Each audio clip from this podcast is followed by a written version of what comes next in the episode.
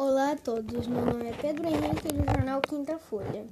Estou aqui hoje para falar sobre uma data muito especial, dia 20 de novembro, o Dia da Consciência Negra. Essa data foi escolhida por ter sido o dia da morte do líder negro Zumbi dos Palmares, que lutou contra a escravidão. Seu exemplo de luta tem sido passado de geração em geração. Ele acabou sendo escolhido como herói para o povo negro.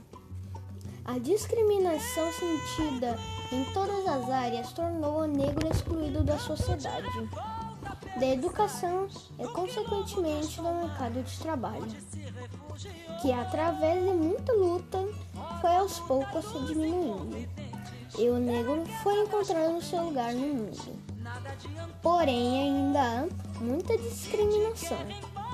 A criação desse dia é uma forma de lembrar a importância de valorizar um povo que contribuiu para o desenvolvimento da cultura brasileira.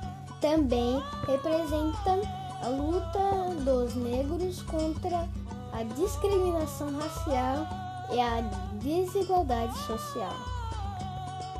Agora vou falar para vocês uma frase para vocês.